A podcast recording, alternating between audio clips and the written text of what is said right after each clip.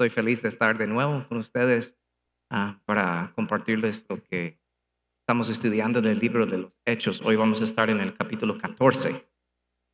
Pero antes de entrar al pasaje, les tengo una pregunta. ¿Cuántos, y no tiene que levantar la mano, si quieres puedes, pero ¿ha, ha habido una vez en tu vida o varias veces quizás que has dicho, Dios, fortalezca mi fe? Siento que no tengo fe o aumenta mi fe. Algunos han pensado eso. En varias diferentes situaciones, ¿no? Por diferentes razones. Cada vez que yo me enfrento a algo y empiezo a dudar o empiezo a pensar en, ay, podría pasar esto, el otro, empiezo a pensar en varios eh, diferentes eh, salidas o eh, historias realmente de cómo podrá terminar la situación que estoy pasando, realmente, si soy honesto, es porque me falta fe, o sea, me falta una fe fuerte. Y yo no sé ustedes, pero es fácil como condenarte a ti mismo. ¿Qué onda conmigo? Pero lo bonito de la palabra de Dios es que nos enseña bastante sobre la fe. Nuestro Salvador Jesucristo lo hizo. Y es bonito entenderlo porque nos ayuda bastante. Si se recuerdan del momento en que Jesús calmó a la tormenta, estaba en la barca discípulos, dormido, ellos pensando que se iban a morir por la tormenta. Jesús se levanta, estaba dormido, hasta la palabra en, pone el detalle que hasta en un cojín, estaba bien cómodo Jesús. Y de ahí dice, que se levantó y gritando dijo, tranquilo, agua, bien, ya. Todo tranquilizó. Y de ahí miró a los discípulos y les dijo algo muy, que puede parecer muy difícil de escuchar, pero estoy feliz que lo dijo. Él dijo, ¿todavía tienen miedo? ¿Dónde está su fe? Y lo que él estaba diciendo a ellos no era de que, ay, no puedo creer que no tienen fe, que con ustedes, ¿cómo van a dudar de mí? No, no les estaba regañando. Lo que Jesús literal en el griego, cuando es traducido, lo que él estaba diciendo es una frase un poco más larga. Él estaba diciendo, ¿dónde está tu fe? Porque lo que acabamos de pasar, eso hubiera sido un buen momento de tener fe. O sea, la fe que ustedes ya tienen, la deberían haber tenido en esa dificultad. Pero ¿dónde estaba? No estaba diciendo que no tenían, Solo que estaba diciendo, eso hubiera sido un buen momento de demostrar la fe que ya tienen. Y muchas veces cuando pasamos por dificultades y momentos difíciles pensamos, man, ¿dónde está mi fe? Pero lo que Jesús dice es, tu fe, por eso la palabra dice, si tuvieras fe como un grano de mostaza. Eso lo dice. No, ¿sabes eso? Eh, si tuvieras fe, está diciendo, la poca fe que tú tienes, dámelo. Eh, yo, yo puedo hacer mucho con poca fe. Entonces hay momentos en que pasamos dificultades, ¿dónde está mi fe? Y nos regañamos y nos condenamos a nosotros mismos. Cuando Jesús dice, man, yo sé que hay un poquitito de fe ahí, dámela. Puedo trabajar con eso. Que la realidad de eso es de que no es la fuerza de tu fe que te salva. Lo repito, no es la fuerza de tu fe que te salva, sino la fuerza de la persona en quien has puesto tu fe. ¿Y quién, en quién has puesto tu fe? Si es Jesús, no hay alguien más fuerte. Él tiene toda la fuerza que necesitamos. Solo nosotros necesitamos entregarle, aunque sea poquito, nuestra fe. ¿Por qué hablo así? ¿Por qué empiezo con eso? Porque Muchas veces podemos citar versículos populares sobre la fe, como dice Hebreos 11.1, la fe es la certeza de lo que se espera, la convicción de lo que no se ve, ¿verdad? La fe es, aunque no lo veo, yo lo creo. Y cuando decimos que lo creemos, no es solo que pensamos que algo va a pasar o pensamos que alguien o algo existe, sino es como sentar en una silla. Tú puedes ver que la silla está ahí físicamente. Y si tú dices, yo tengo fe en la silla que me va a aguantar, tu fe no es real hasta que tienes que hacer qué? Sentarte, ¿verdad? No solo es de hablar, es de actuar. Y fe es decir, yo creo eso y por eso dependo de esto. Entonces, cuando decimos que tenemos fe en Jesús, decimos no solo creemos que existe, sino que dependemos totalmente de Él. Pero muchas personas dicen que tienen fe, pero su fe es de que Dios existe. Ellos dicen, sí, yo, yo creo, por lo menos yo tengo fe que Dios existe. El resto de las cosas ahí no estoy seguro, pero tengo fe que Dios existe. Pero de ahí viven vidas derrotadas porque eso no es fe. Fe no solo es pensar que algo existe, sino es depender totalmente en quién crees. Por eso en Santiago dice, oh, dice, eh, ¿ustedes tienen fe? ¿Creen que hay un solo Dios? Que bueno, los demonios también creen eso y tiemblan. Lo que él estaba diciendo, los demonios saben que Dios existe. No es nada decir que Dios existe. Esta pregunta es, ¿has puesto tu fe en y muchas personas, si la respuesta es no, porque la vida sería y el mundo sería muy diferente si todos pudieran entender qué es la fe y saber cómo ponerla en Jesús. Entonces, hoy, al hablarles rapidito de esta introducción de qué es la fe, ¿verdad? Es depender y creer en algo sin poder verlo y saber sin duda que ahí está, que existe, que dependo totalmente de Él. Cuando hablamos de fe Vamos a hablar esta mañana realmente de lo que la fe no es. Porque es una cosa saber qué es, pero vamos a hablar esta mañana de lo que no es. Y ojalá que sea una ayuda para cada uno de nosotros en los momentos y situaciones que estamos pasando en la vida, lo que trajeron a este lugar. Amén. Cierren sus ojos por un momento. Padre, yo te pido en el nombre de Jesús que nos ayudas por el poder de tu Espíritu de poder captar estas verdades espirituales para poder ser cambiados.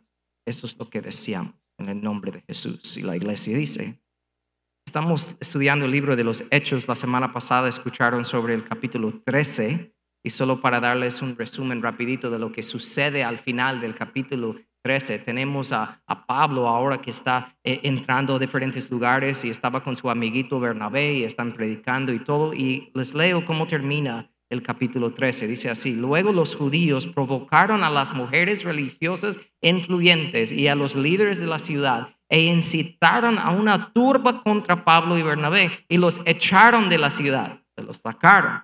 Así que ellos se sacudieron el polvo de sus pies en señal de rechazo y se dirigieron a la ciudad de Iconio. ¿Ok?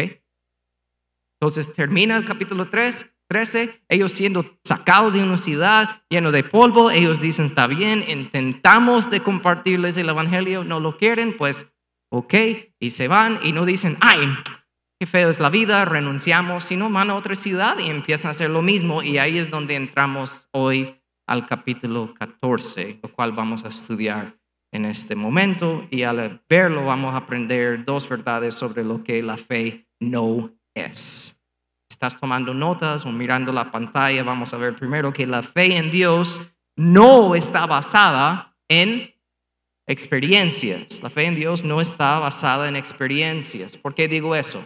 Porque a lo largo de la historia las personas van buscando experiencia, experiencia, momento a momento de poder decir que tienen fe en Dios, pero la fe en Dios no está basada en nuestras experiencias. Vemos eso en el pasaje. Mira lo que pasa. Pablo y Bernabé están predicando, algunas personas están aceptando el mensaje, algunos no, algunos están felices que el Evangelio ha llegado a su ciudad, algunos no, y siguen ahí. Y de ahí dice la palabra en el versículo 8, mientras estaban en Listra, Pablo y Bernabé se toparon con un hombre lisiado de los pies. Como había nacido así, jamás había caminado. Estaba tentado. ¿Y qué estaba haciendo? Escuchando mientras Pablo predicaba. Pablo lo miró fijamente y se dio cuenta de que el hombre tenía fe para ser sanado. Para mí, esto es un ejemplo de un hombre que llegó ahí no buscando una experiencia. Él llegó ahí, ¿qué dice ahí? Si yo soy un hombre y no he caminado toda mi vida y yo he escuchado rumores que viene un tipo que sabe y Dios lo utiliza para sanar a las personas, lo primero que voy a hacer o lo último que voy a hacer es quedarme ahí sentado solo esperando así. Yo lo voy a acercar gateando, sáname, ¿verdad? No puedo caminar y me dicen que tú puedes sanar a alguien como yo, entonces sáname. Pero ese hombre no hizo eso. Sentadito escuchando la palabra de Dios y debido a eso Pablo dijo, oh, este no viene buscando experiencia. Este viene buscando a Jesús. Y eso es fe. Y debido a esa fe, Pablo lo sanó. Y lo vamos a ver más adelante, lo sanó. Pero este hombre no vino buscando experiencia. Y para serles honesto, en el inicio, después de yo haberme convertido en cristiano, yo sí buscaba mucha experiencia. De ir a noche de adoración con muchas luces y música. Y eso es bonito, pero yo buscaba eso para llenarme, como que eso me va a hacer sentir cerca de mi Salvador de Jesús. O voy a un retiro aquí, o voy a un evento allá, o voy a un concierto aquí, o hago esto, el otro. Estas cosas son buenísimas, pero eso no puede ser la fundación de tu fe, porque la fe no está basada en experiencias. Y si solo estás buscando experiencias, al final va a llegar un momento que te quedas vacío, decepcionado, porque no es fe real. Piensa en el Antiguo Testamento. los israelitas que estaban en Egipto por cuatrocientos y pico años como esclavos y Dios utilizó a Moisés a, liberarlos, pero de una manera milagrosa, partiendo el mar rojo delante de sus ojos. ¿Puede imaginar ver eso con tus ojos? Y Dios te salva de una manera tan obvia y poderosa. Eso sí es una buenísima experiencia, ¿no? ¿Y cuántas de estas personas, días, semanas, meses o años después, aunque habían visto, experimentado ese momento, dejaron de seguir al Señor. Muchos. ¿Por qué? Porque su fe estaba basado en algo que estaban viendo, una experiencia. Piensa en el Nuevo Testamento, varios ejemplos. Cuando Jesús alimentó a los cinco mil, habían cinco mil hombres, entonces eso quiere decir con hombres y mujeres más probable más de 20 mil personas ahí. Y ellos vieron con sus ojos y probaron con sus bocas la comida que Jesús había multiplicado de casi nada. Eso es una buena experiencia, ¿no? Y Jesús empieza a predicar después de haber hecho eso. Y dice la palabra que muchos de ellos, después de haber comido y experimentado ese momento asombroso en carne propia con Jesucristo, Él empezó a predicar y varios de ellos dijeron, eso es muy difícil aceptar y se fueron. ¿Por qué? Si lo hubieras preguntado a ellos en el momento de estar comiendo ese milagro de Jesús, ¿tienes fe? claro que sí tengo fe. Y momentos después, cuando Jesús empezó a decir, ok, pero esto es lo que significa tener fe en mí, dijeron, no, mejor no, y se fueron. Hay varios ejemplos en toda la Biblia. Cuando yo vivía en México, una vez llegó un hombre que tenía un tumor su pierna enorme, enorme.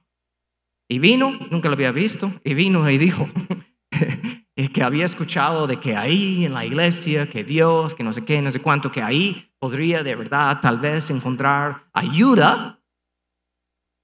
Creo que quería ayuda financiera, pero llegó, yo me recuerdo, alguien orando por él, él vino la siguiente semana y ya no tenía el tumor. Dios lo había sanado. Qué bueno, qué bonito. Él vino a decir, Dios me sanó. Siguiente domingo, no estaba. ¿Por qué? Porque recibió lo que quería. Y su fe en Dios estaba basada en qué? Una experiencia. La experiencia es buenísimo. No estoy hablando mal de eso. Si Dios te sana, qué bueno. Pero eso no es la fundación de tu fe. Porque si lo es, te vas a volver a enfermar. Te va a volver a encontrar una situación difícil. La vida es difícil. La fe no puede estar basada en una experiencia. Muchas personas dicen que son cristianos, pero no siguen a Jesús, solo siguen a sus experiencias. Y hay que tener mucho cuidado con eso. Tal vez tú vives decepcionado con Dios porque piensas que tu fe en Dios es real, pero solo has tenido fe en experiencias. Y te digo por amor esta mañana, qué bueno que estás aquí para escuchar eso, porque la fe no está basada en experiencias. ¿Están conmigo? De ahí vemos también que la fe tampoco está basada en personas. La fe no está basada en personas. ¿Por qué puedo decir eso? Piensen esto. Pablo llega, mira a un hombre, no nos da, no nos da el detalle de su edad, pero ya era un hombre. Toda la vida no ha podido caminar y Pablo lo sana delante de todo el mundo. Qué bonito, ¿verdad? Cuando la multitud vio lo que Pablo había hecho, gritó en su dialecto local. Lo cual quiere decir, Pablo no entendía lo que ellos van a empezar a gritar ahorita. ¿Ok? Como que vas a un país y no hablas el idioma y empiezan a gritar cosas y no sabes lo que están diciendo. Eso es lo que está pasando a Pablo en este momento. En su propio idioma, esta gente empieza a gritar, estos hombres son dioses en forma humana. Y se prepararon para ofrecerles sacrificios a los apóstoles. Pablo lo sana, realmente Dios a través de Pablo, ¿verdad? Sanándolo. Y de ahí la gente dice, oh, oh my, tenemos que darle muchas cosas, hay que darles posesiones y dinero a estos hombres. ¿Cuántas personas hoy en día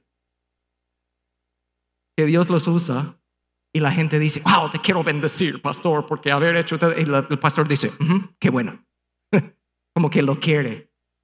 Sí, yo merezco eso. What? Esa es la cosa más lejos de la verdad de la Biblia. Dios es el que hace todo, el hombre no merece absolutamente nada.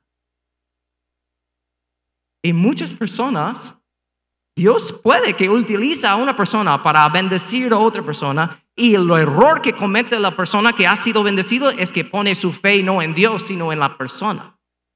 Y ahí es donde la persona debe decir, no, no, no soy yo, es Dios. Pero hay muchas personas hoy en día regados en lugares que se llaman iglesias hoy en día y ellos reciben ese tipo de adoración es peligroso y hace, hace mucho daño. Por eso, mira lo que dice el versículo 15. Me encanta eso. Ellos quieren traer y dar cosas a Pablo y Bernabé. Mira lo que dice. Nosotros somos simples seres humanos, tal como ustedes.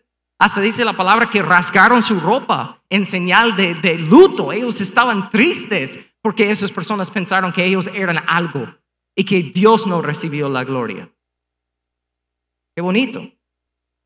Pero hoy en día hay pastores, líderes en iglesias, sacerdotes, curas, cualquier otra palabra en todos los lugares, cada denominación. Y a ellos les gusta recibir la alabanza y la adoración por cosas que ellos hacen. Eso es peligrosísimo. Eso no es de Dios. Amén. Si tú pones tu fe en una persona, si tú pones tu fe en mí como pastor, te voy a decepcionar. Si tú, dices, man, estoy más cerca a Dios por cómo predica el pastor David. cuidado. Si solo los domingos cuando vienes aquí por media hora te sientes cerca de Dios por lo que sale de aquí, qué bueno, pero eso no es fe. Sorry. La fe no puedes poner en una persona. Les digo, si solo es debido a mis prédicas, que las personas desean mejorar, nunca se van a acercar a Jesús. La fe no está basada en experiencia, no está basada en personas. Y voy a mencionar esto. Hay personas, y con mucho gusto, y ustedes saben si están, son, somos amigos en las redes y todo eso, a mí me gusta publicar, hey, de vez en cuando estoy orando por ti, estoy orando por ustedes, porque lo estoy haciendo. Es un honor para mí poder hacerlo. Pero el, error es cuando alguien viene conmigo y me dice, pastor, tal, tal persona está enferma, ore por ellos. Y yo digo, sí, con mucho gusto. Claro, gracias por contarme, yo quiero orar por ellos. Pero de ahí digo, ¿y tú estás orando por ellos? Y hay personas que me dicen, oh, no, oh, no, no, es que tú eres el pastor. ¿What? No tiene sentido. La fe no está basada en una persona, está basada en un pastor, la fe no está basada en las personas. Jesús mismo dijo, yo soy el camino, la verdad y la vida. Nadie viene al Padre sino por mí. Es Jesús. En, en eh, primero de Timoteo 2.5 dice, hay un Dios y un mediador que puede reconciliar a la humanidad con Dios y es el hombre Cristo Jesús. No tiene sentido que alguien tiene que ir con un pastor o con un líder de una iglesia para poder hablar con Dios o para que Dios le escuche mejor. Ahora lo que pasa es, tú no estás viviendo como sabes que debes, que tú eres un cristiano y tú, tienes fe, y tú dices, ay, yo no puedo acercarme a Dios, mejor voy a pedirle al pastor que ore por mí, ¿verdad? ¿Y que, porque qué pasa cuando tú empiezas a orar? Sientes que no puedes, ¿por qué? Eso no es malo, eso es buenísimo, porque es Dios mismo dando convicción a tu corazón que hay cosas en tu vida que necesitas cambiar y arreglar, y Él te quiere ayudar. ¿Están conmigo? Eso es evidencia de fe, pero si tú vienes con un líder, alguien en la iglesia, ore por mí, haga eso por mí, porque yo no puedo, eso no es fe.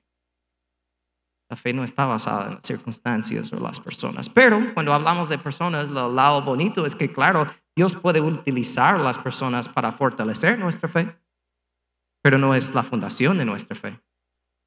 Ahorita estuve en Guatemala, ¿verdad? El Salvador primero, país bello, primera vez para mí en El Salvador, me encantó mejores pupusas en mi vida que he comido. ¿Sí? Um, pero de ahí manejamos de El Salvador y fuimos a Guatemala y estando en Guatemala pudimos conocer a una jovencita de 12 años que se llama Helen. Solo quiero que miren esa foto ahí por un momento. Les voy a contar una historia. Dios sí puede utilizar a otras personas para fortalecer nuestra fe.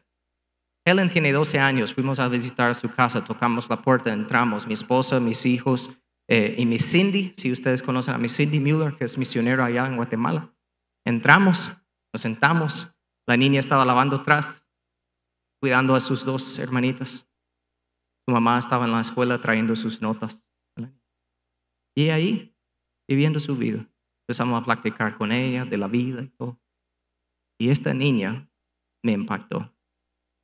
Ella empezó a contar su historia y de, la nada, mi Cindy le dice, ay, lo siento mucho, mi hija, que la semana pasada, el jueves, no pudimos estar para tu cumpleaños porque estábamos afuera, pero aquí estamos y queremos darte unos regalos. Y le dio eh, una pulsera, de ahí le dio un anillo, y de ahí le dio una Biblia con su nombre en la Biblia bien bonito. Y la niña empezó a llorar. Y de ahí me Cindy me, me contó a mí, a mi esposa, que esa niña, Helen, hace unos meses había dado un regalo, ella, a la mamá de mi Cindy. La mamá de mi Cindy tiene como 85 años.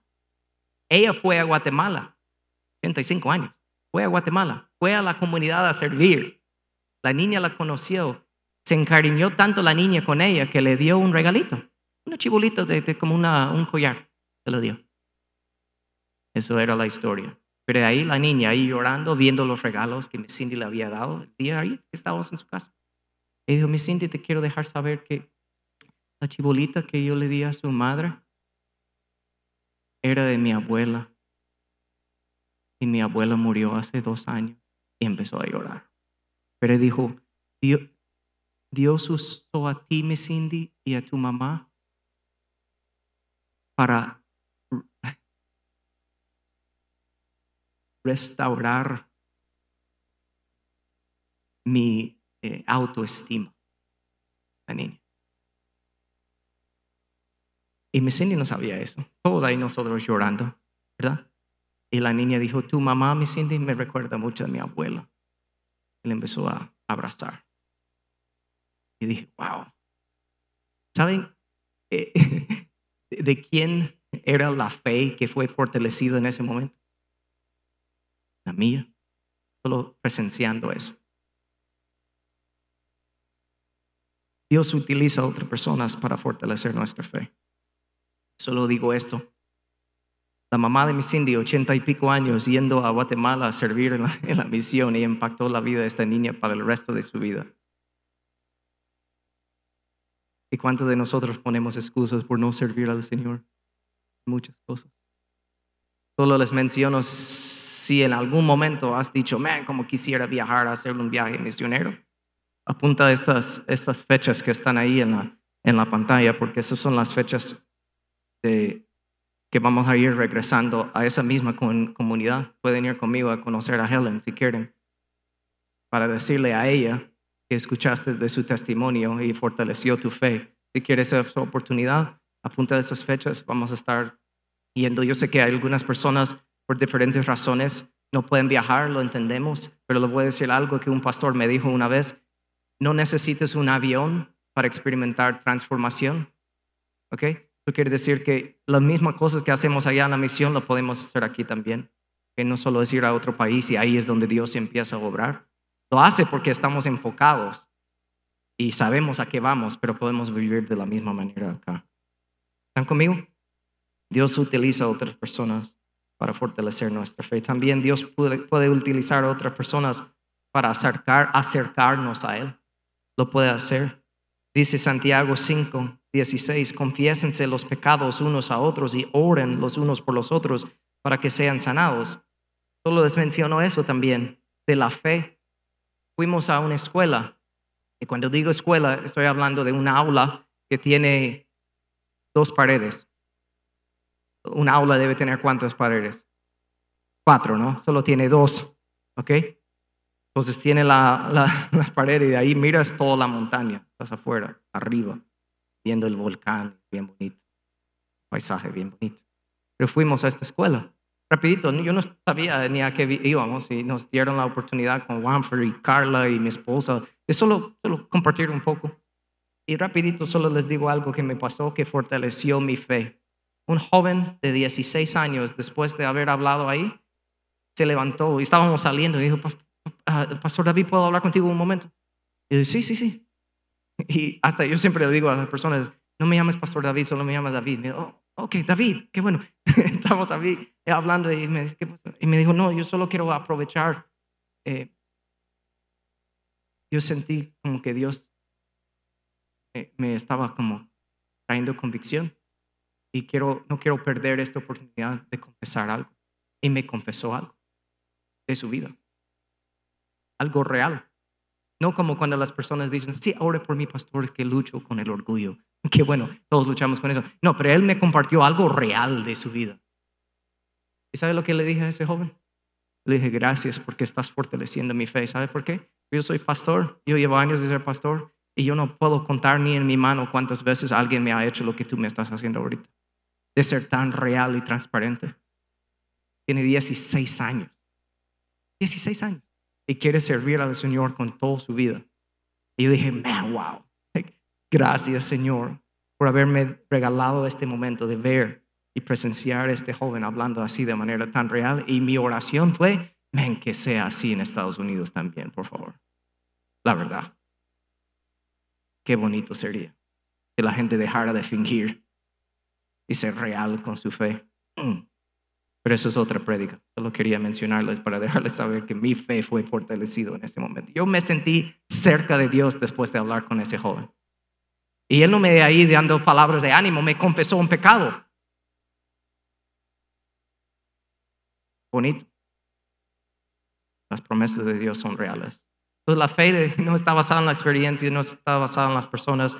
Y rapidito solo les menciono que sí, la fe sí de Dios está basada en la palabra. Si no está basada en las personas y en las experiencias, está basada en la palabra. Mira lo que dice el versículo 15 de este capítulo 14. Nosotros somos simples seres humanos, le dijo, ¿verdad? Pablo, tales como ustedes. Hemos venido a traerles la buena noticia, las buenas nuevas, el Evangelio. Hemos venido con la palabra. Hemos venido aquí con la verdad. Porque es la única manera de tener fe. Y eso es lo que él estaba diciendo a ellos. Pero si su fe, estoy hablando a nosotros aquí, si su fe tiene alguna eh, dependencia o está basada de alguna manera en una persona o en experiencias, fácilmente vas a caer. Porque esta gente en este capítulo 14 estaban ahí asombrados por todo lo que estaban viendo que hacía Pablo y Bernabé, por la experiencia y por las personas, Pablo y Bernabé. Mira lo que dice el versículo 3. Algunos de los judíos rechazaron el mensaje de Dios y envenenaron la mente de los gentiles en contra de Pablo y Bernabé. ¿Por qué fue tan fácil que algunas personas llegaron y escucharon el mensaje y dijeron a otro, hey, no, no, no, eso no es cierto. No, no crees eso. Tu fe no debe estar basada en eso. No, no, no. Y las personas cayeron, dijeron, oh, ¿por qué fue así? Porque su fe estaba basada en experiencia o personas y no en la verdad de la palabra de Dios. Romanos 10, 17 dice, la fe es por el oír y el oír por la palabra de Dios. Dios es el que abre la mente para que alguien pueda escuchar el Evangelio y entenderlo. Entonces, si tú vienes aquí a la iglesia y me escuchas predicar y tú dices, oh, qué bueno, qué buen mensaje, pero no es el Espíritu Santo abriendo tu mente y tu corazón para captarlo, no soy yo. Es Dios que tiene que hacerlo. Entramos en una casa ahí en Guatemala, conocimos a una señora que se llama Lidia.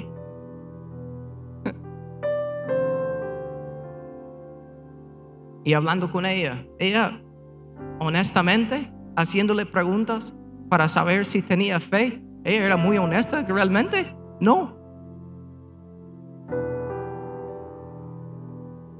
Y el Espíritu de Dios nos regaló un momento tan bonito con ella. Yo le decía a las personas después, yo he estado, gracias a Dios, en momentos donde he podido hablar con alguien y compartirles el Evangelio. Y hay muchos momentos que es obvio que la persona no entiende o simplemente lo rechazan. Pero hay momentos que Dios te regala donde es tan obvio que Él en ese momento abrió la mente de esa persona para que lo pudieran entender y aceptar. Y así eso pasó con Lidia. para que sepan que tienen una hermana en la fe que vive ahí en Guatemala también, otra, que la van a conocer en el cielo. O sea, eso es bonito. Pero ella no aceptó, no tuvo fe en mí o en una experiencia, sino fue en la palabra de Dios. Yo vi la verdad de 2 de Corintios 3:16 suceder delante de mis ojos. Cuando alguien se vuelve al Señor, el velo es quitado. De verdad es como que empezó a ver. Fue bonito. La fe está basada en la palabra. ¿Saben por qué? Porque Jesucristo mismo es la palabra. Juan 1.14 dice, la palabra se hizo hombre y vino a vivir entre nosotros. La palabra se hizo hombre, carne, y vino a vivir entre nosotros Jesús. Colosenses 2.17 dice, arraiganse profundamente en Jesús, cuando dice en Él, en Jesús, y edifican toda la vida sobre Él. Entonces la fe de ustedes se fortalecerá en la verdad que les enseñó y rebosarán de gratitud. Cuando tú sabes que tienes fe real, no en una experiencia y no en una persona, eh, eh, eh, sino en Jesucristo, tú vives con gratitud en el corazón, pasa lo que pasa en la vida. Tú puedes pasar lo peor de lo peor y tú sabes que Dios está contigo. ¿Y saben por qué eso es cierto? Porque lo último, la fe en Dios se fortalece en el sufrimiento. No quería empezar con ese punto porque no les quería decepcionar, pero la verdad es que cuando hablamos de aumenta mi fe, quiero fortalecer mi fe y muchas cosas así, Dios dice, ok, pero va a ser a través del sufrimiento. Mira lo que pasa con Pablo. Luego unos judíos llegaron a Antioquía Iconio y lograron poner a la multitud de su lado. Apedrear- apedrearon a Pablo y lo arrastraron fuera de la ciudad pensando que estaba muerto. Pero los creyentes lo rodearon y él se levantó y regresó a la ciudad. Al día siguiente salió junto con Bernabé hacia Derbe. Más adelante, después lo acaban de tratar de matar. Se levanta, va a otra ciudad y mira lo que dice. Después de predicar la buena noticia en Derbe, seguía predicando. Y de hacer muchos discípulos, Pablo y Bernabé regresaron a Listra, Iconio y Antioquía de Pisidia, donde fortalecieron a los creyentes, los animaron a continuar en la fe y les recordaron que van a ser muy prósperos. Prosperidad, carros, dinero. ¿Qué le dijo Pablo? Pablo acaba de casi morir y se levantó y su mensaje fue, sepan, debemos sufrir muchas pri- privaciones para entrar al reino de Dios. El sufrimiento no es lo que te da fe, el sufrimiento es lo que prueba si tu fe es real o no. Y yo prefiero sufrir para saber si esto es real o no y ir al cielo que pensar toda mi vida que tengo fe y no es así y cuando me muero voy a estar bien sorprendido. Mejor sufrir por un tiempo. Si tú reclamas a Dios cada vez que sufres, ¿sabes qué? Es porque tú piensas que si obedeces a Dios, entonces Dios te debe una buena vida. Entonces Dios no es tu Dios, Dios es tu jefe. Dios es tu patrón. Dios es alguien que te vende algo. Dios no te va a mentir. La vida no es fácil. Pero ¿cuál es la excusa número uno de por qué muchas personas dicen que no quieren saber nada de Dios? ¿Por qué me pasó esto? ¿Y por qué esto? Y lo difícil. Y todo. Yo entiendo, es real. Yo, a mí me pasa también. Pero la diferencia es, yo tengo fe. Eso cambia todo.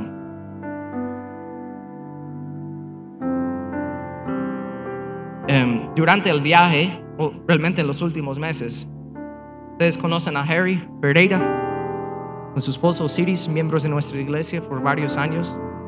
Han estado ausentes por un buen tiempo debido a muchas situaciones médicas. Me dijo que podría compartir esto con ustedes. Hablando de sufrir, esa pareja llevan un tiempo, como ellos lo han dicho, como cosa tras cosa, tras otra, tras otra, de sufrimiento. y la semana pasada que yo estuve en Guate, hablé con Osiris y me dijo, ora porque Harry no está bien.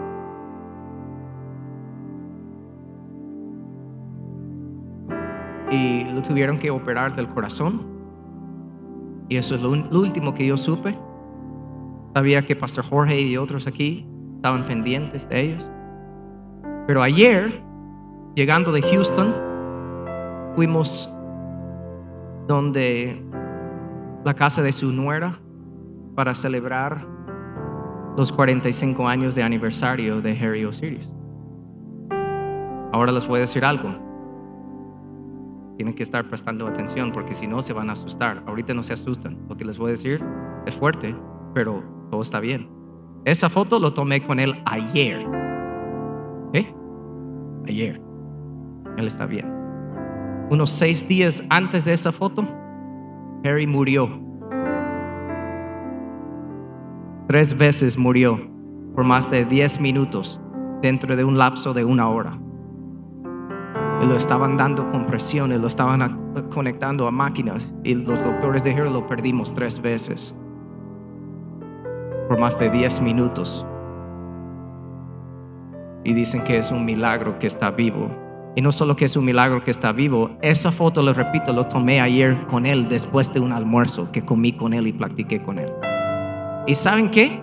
Un hombre que ha sufrido bastante últimamente. En ningún momento, ni en su cara, yo vi queja, tristeza, no vi nada de eso. Solo gratitud en su corazón. ¿Sabe por qué? Porque tiene fe. Y no es una fe basada en experiencia, no es una fe basada en personas o situaciones, no es basada en nadie ni nada más que Jesucristo.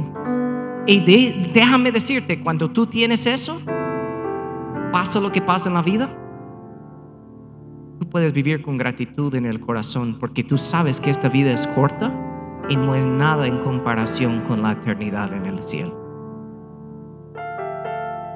Lo que la fe no es, no es algo basado en personas o experiencias, pero sí está basada en la palabra. Y la manera que fortalecemos nuestra fe en esta vida es a través del sufrimiento. No te debe sorprender. Más bien hay otros versículos que hablan que debemos regocijarnos en medio del sufrimiento porque prueba que nuestra fe es real. Qué bueno es Dios.